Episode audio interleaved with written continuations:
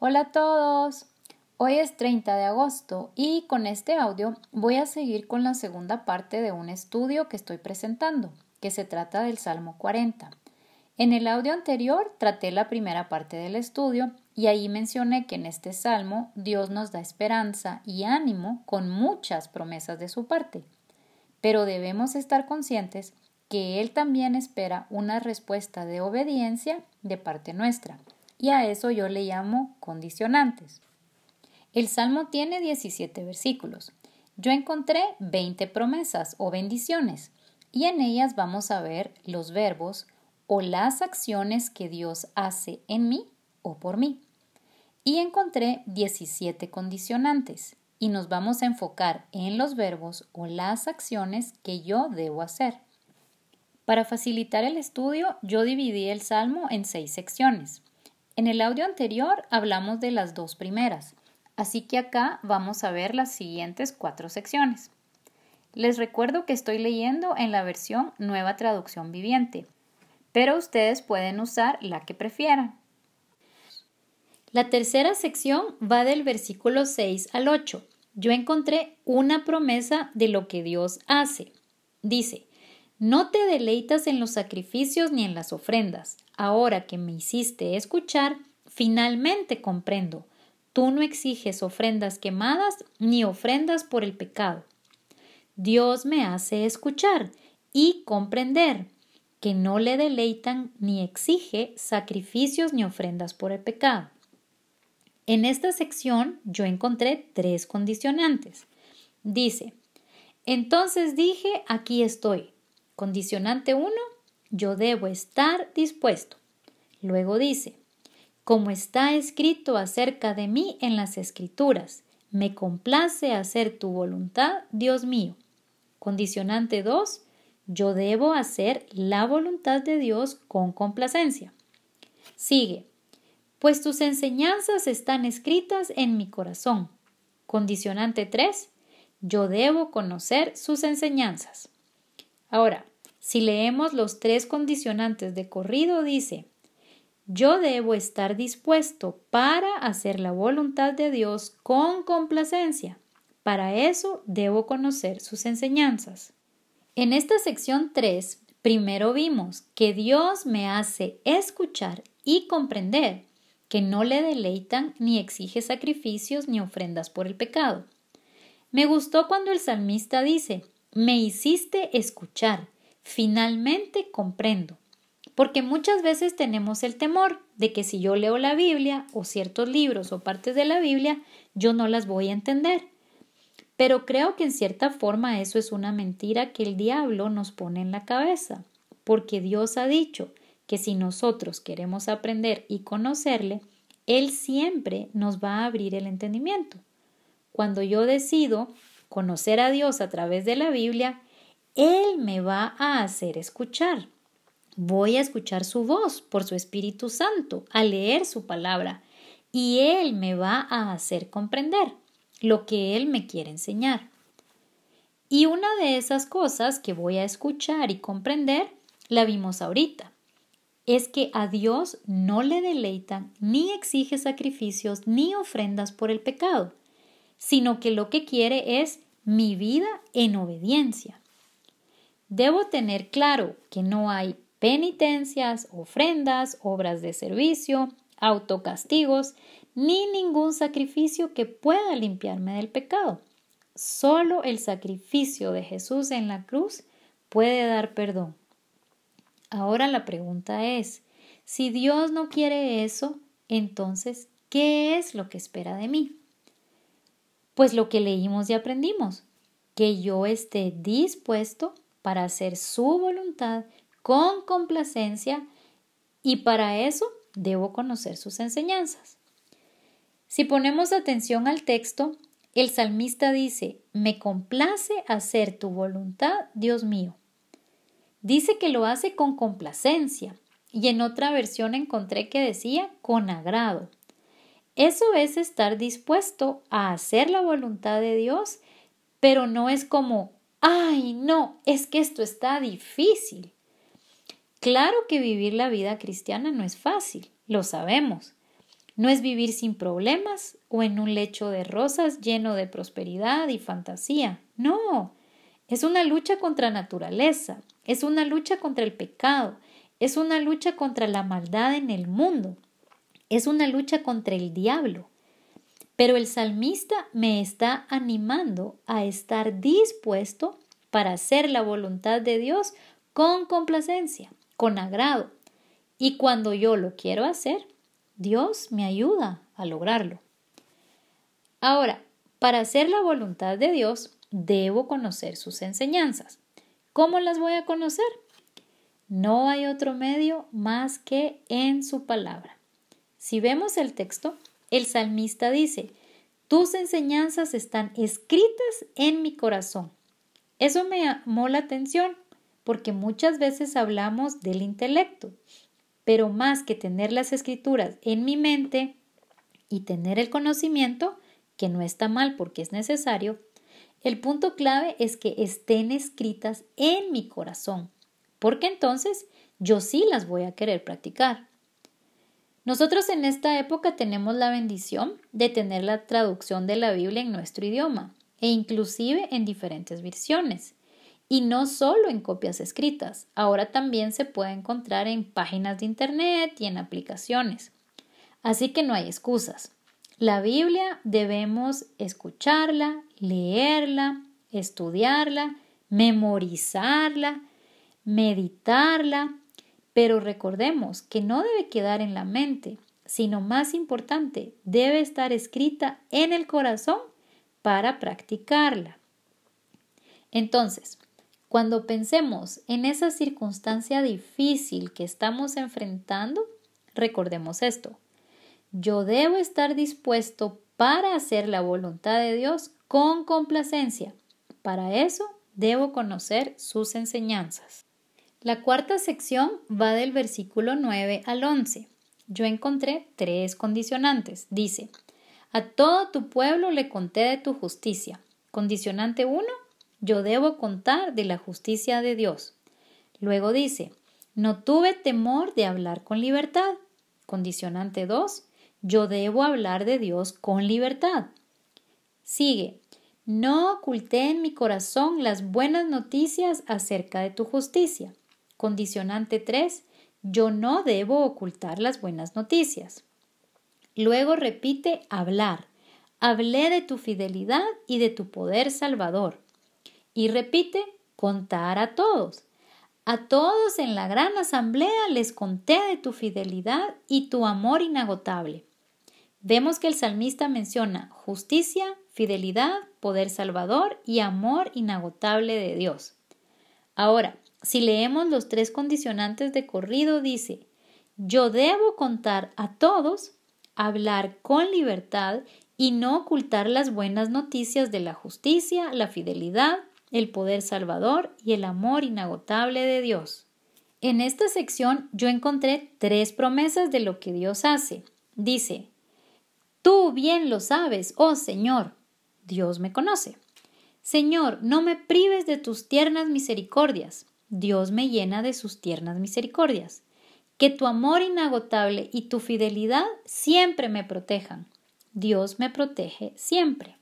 En esta sección 4 acabamos de aprender que yo debo contar a todos, hablar con libertad y no ocultar las buenas noticias. Me llamó la atención que dice hablar con libertad. Luego dice no oculté en mi corazón y agrega les conté a todos en la gran asamblea. Esto me hace pensar de nuevo en algo que dije antes. Si estoy viendo las maravillas de Dios, si estoy siendo sensible a los milagros que Él está haciendo en mi vida, entonces no debo ocultar esas buenas noticias en mi corazón. Quiero decir, si yo sé y reconozco lo que dice el pasaje de que Dios me conoce, me llena de sus tiernas misericordias y me protege siempre, no debo solo decir Gracias Dios mío porque estás haciendo esto. No, eso sería dejarlo oculto en mi corazón. Debo hacer más. Debo contarlo a todos en la gran asamblea, o sea, en gran cantidad. Debo compartirlo. Debo hablarlo y con libertad. Y con este punto de con libertad, les soy sincera. A mí muchas veces me pasa que digo, ay, es que me da un poquito de pena, es que hablar de Dios suena a religión y la gente saber qué va a pensar. Y entonces uno se queda callado.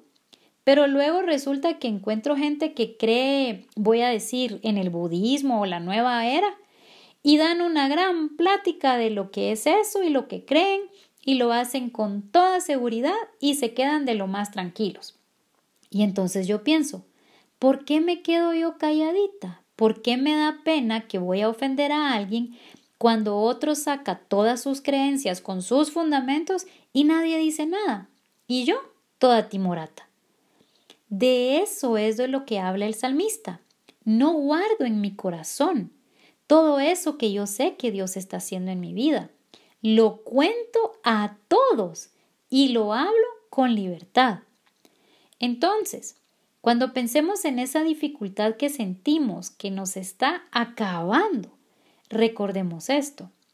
Yo debo contar a todos, hablar con libertad y no ocultar las buenas noticias de la justicia, la fidelidad, el poder salvador y el amor inagotable de Dios. La quinta sección va del versículo 12 al 15. Yo encontré dos condicionantes. Dice, pues me rodean las dificultades, son demasiadas para contar. Condicionante 1, yo debo reconocer que tendré dificultades. Podríamos llamarle pruebas que Dios permite, problemas, circunstancias difíciles, incluso cosas que enfrento porque este mundo está lleno de maldad o por malas decisiones o pecados míos o de otros. Luego dice, está la acumulación de mis pecados que no puedo ver una salida. Suman más que los cabellos de mi cabeza y he perdido toda valentía. Condicionante 2. Yo debo cuidarme para no vivir en pecado. También pueden ser tentaciones. Ahora, si leemos los dos condicionantes de corrido, dice, yo debo reconocer que tendré dificultades o pruebas y debo cuidarme para no vivir en pecado ni caer en tentaciones. En esta sección yo encontré tres promesas de lo que Dios hace. Dice, por favor, Señor, rescátame. Dios me rescata. Ven pronto, Señor, y ayúdame. Dios viene a mí y me ayuda que los que se deleitan en mis dificultades retrocedan con deshonra, que los que tratan de destruirme sean humillados y avergonzados, que su vergüenza los horrorice porque dijeron, ajá, ahora sí lo atrapamos. Dios me defiende del malvado y lo humilla y avergüenza. En esta sección 5 acabamos de aprender que yo debo reconocer que tendré dificultades o pruebas y debo cuidarme para no vivir en pecado ni caer en tentaciones. Me llamó la atención que el salmista dice me rodean las dificultades, son demasiadas para contar. Y entonces, con eso que dicen que los cristianos no tienen pruebas, ¿qué pasó? Pues que no es cierto. Eso es antibíblico, es una gran mentira que se dice. La verdad es que los creyentes sí vamos a tener y tenemos dificultades. Pero si prestamos atención, eso no hace que el salmista se rinda o no crea que hay Dios. Ya antes habló de su justicia, su fidelidad, su poder salvador y su amor inagotable. Lo que es importante es que yo debo estar consciente que voy a tener dificultades, pero pasarlas con Dios siempre será lo mejor. El otro punto que es importante es que dice que debo cuidarme del pecado, de las tentaciones. Me llamó la atención que el salmista dice, es tal la acumulación de mis pecados, suman más que los cabellos de mi cabeza. Debemos estar conscientes que pecados vamos a tener, porque la naturaleza de pecado está dentro de nosotros. También dice, no puedo ver una salida, he perdido toda mi valentía. ¿Qué hace conmigo el pecado? Me deja sin salidas, me hunde, me deja sin valor, me anula. Sin embargo, miren qué maravilloso lo que dice luego. Dios me rescata, viene a mí y me ayuda, y me defiende del malvado y lo humilla y avergüenza. La verdad es que me quedé pensando a qué se refiere eso del malvado. Y ahí dice que es alguien o algo que no solo se deleite en mis dificultades, sino que además trata de destruirme e incluso celebra porque piensa que ahora sí me atrapó. Pues a esto yo le puse tentaciones, porque me hizo pensar que es algo que a uno le mete zancadilla.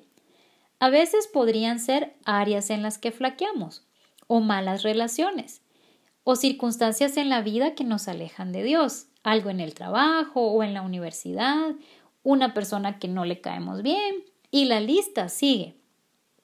Pero entonces debo tener cuidado, porque el pecado está allí, las tentaciones están allí. Debo tratar de no caer, pero en especial debo cuidarme de no vivir en pecado. Y quiero aclarar esto. Vamos a pecar porque somos humanos y la naturaleza de pecado la tenemos adentro. Pero si pecamos, que Dios nos ayude a darnos cuenta rápido, a arrepentirnos, a confesar el pecado y a cambiar. Pero otra cosa es vivir en pecado, vivir pecando, en el mismo pecado que yo sé que está ahí. Eso es mucho más serio. Pidamos a Dios que nos ayude a cuidarnos. Y recordemos, Dios me rescata, viene a mí y me ayuda, y me defiende del malvado y lo humilla y avergüenza. Entonces, cuando pensemos en esa situación complicada que nos hace flaquear o tambalear, recordemos esto. Yo debo reconocer que tendré dificultades o pruebas y debo cuidarme para no vivir en pecado ni caer en tentaciones. La sexta sección va del versículo 16 al 17. Yo encontré tres condicionantes. Dice, todos los que te buscan, condicionante 1, yo debo buscar a Dios. Luego dice, los que aman tu salvación, condicionante 2, yo debo amar su salvación. Sigue, griten una y otra vez, el Señor es grande. Condicionante 3, yo debo exaltar a Dios. Ahora, si leemos los tres condicionantes de corrido, dice, yo debo buscar a Dios, amar su salvación y exaltarle. En esta sección yo encontré cuatro promesas de lo que Dios hace. Dice, se alegren y se gocen en ti. Dios me da alegría y gozo. En cuanto a mí, pobre y necesitado, que el Señor me tenga en sus pensamientos. Dios me tiene en sus pensamientos. Tú eres mi ayudador y mi salvador. Dios me ayuda y me salva. Oh Dios mío, no te demores. Dios no se demora.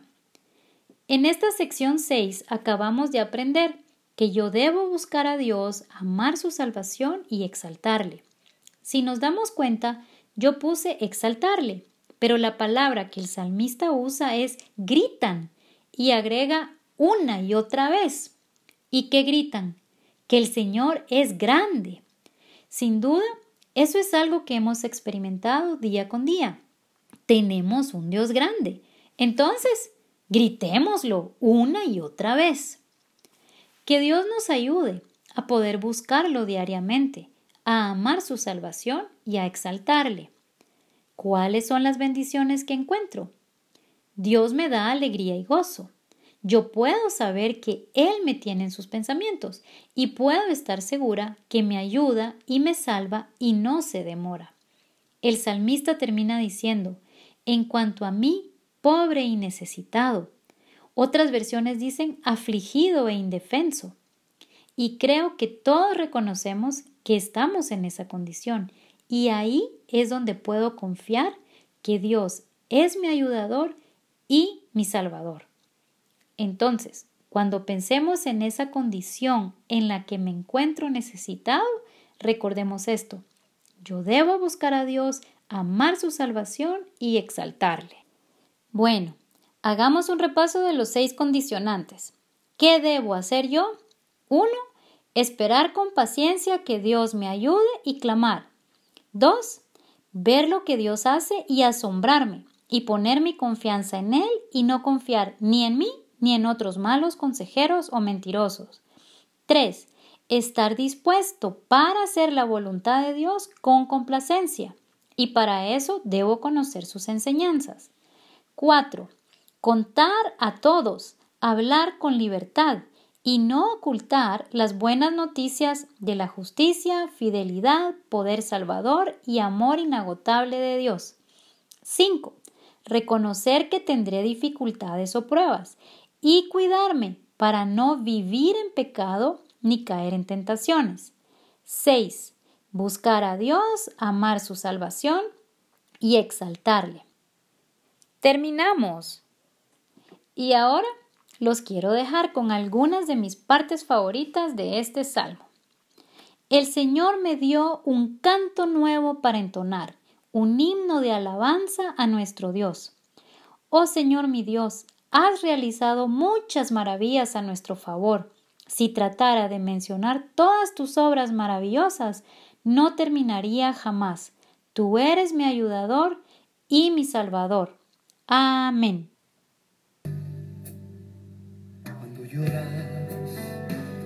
Por las veces que intentaste.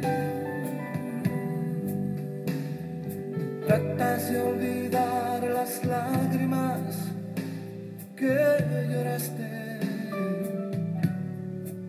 Solo tienes pena y tristeza, el futuro incierto esperar. Puedes tener paz en la tormenta.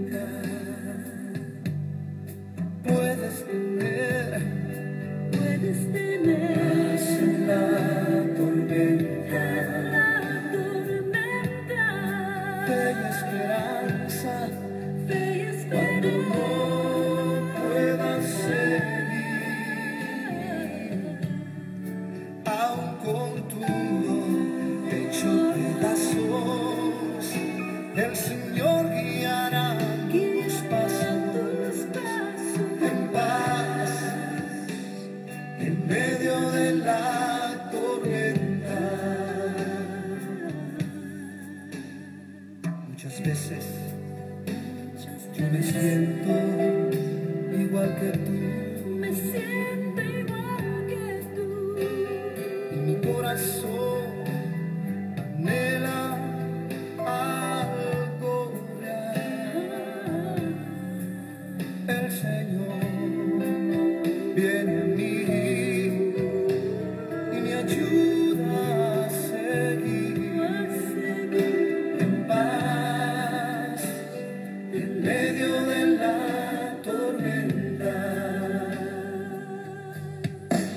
with us.